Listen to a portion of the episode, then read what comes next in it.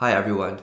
Today we are going to talk about how to learn English grammar as a complete beginner.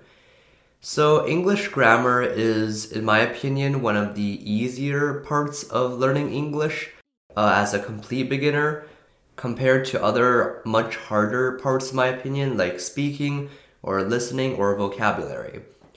And that being said, although many people say that English grammar is uh, relatively easy, I find that there's a lot of inconsistencies and special cases with English grammar.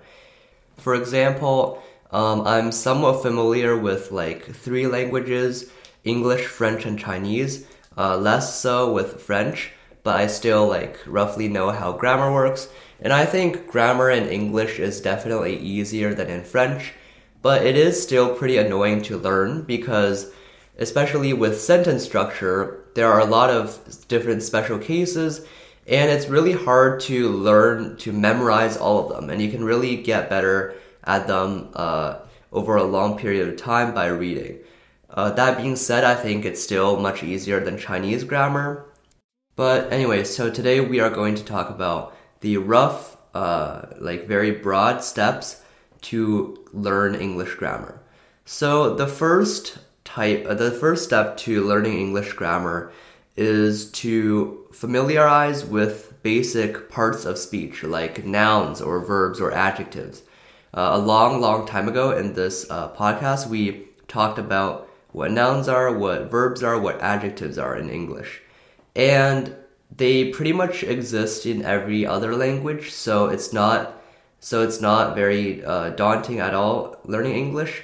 It's more so learning the roles that they the the different roles that they play and the different order that they are present in in different sentences in comparison to other languages. It is also good to learn about sentence structure. So sentences in English will take very predictable uh, structures and will have predictable roles that will always appear. So there's three main parts. I believe there's a subject, there's an object, and there's an action or a verb. And put very simply, the subject is the noun that is doing the verb to the object. So, for example, in the sentence, I eat cake, um, eat is the verb, I am the subject, and the cake is the object. Uh, in, in my opinion, getting very deep into sentence structure, getting very technical, is sort of unnecessary. Like you can uh, get a sense of how to be how to formulate sentences correctly just by reading and observing. I don't think you have to get too technical about sentence structure, but it is always helpful to understand uh, sentences in English. And then again, I think it also could be necessary because at this point I'm pretty familiar with the structure of a sentence because I've been like learning it from a very young age, but for a complete beginner, it might be useful to learn the structures of a sentence nonetheless. Something to note is that in English, sentences take the order of subject, verb, object. So we talked about like uh, what subjects and objects and verbs are. So in English, uh, sentences will always take the order of subject and then the verb and then the object.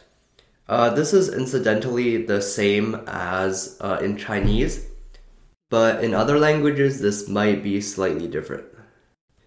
Another major topic that comes up in pretty much every language is verb tenses. So, when verbs are being used to describe things that happen in different times or with different subjects, we know that verbs have to take different tenses.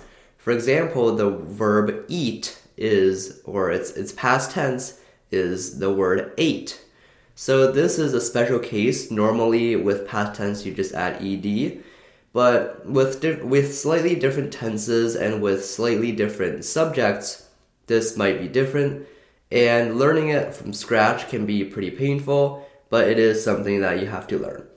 And in case you're interested, uh, I think, in my opinion at least, uh, verb tenses in French are infinitely like more annoying than in English. So uh, that's something. in the end, English grammar isn't something that's uh, that you learn in one day. Uh, even I'm like constantly looking to improve like my grammar. For example, little things like the difference between the word many and the word more is something I learned uh, like a few weeks ago. So I'm I'm also like constantly uh, looking to get better at English grammar and it is a very complex thing. It's it's like a never and it's like a infinitely deep hole that you get into, but it is a very necessary skill. Goodbye.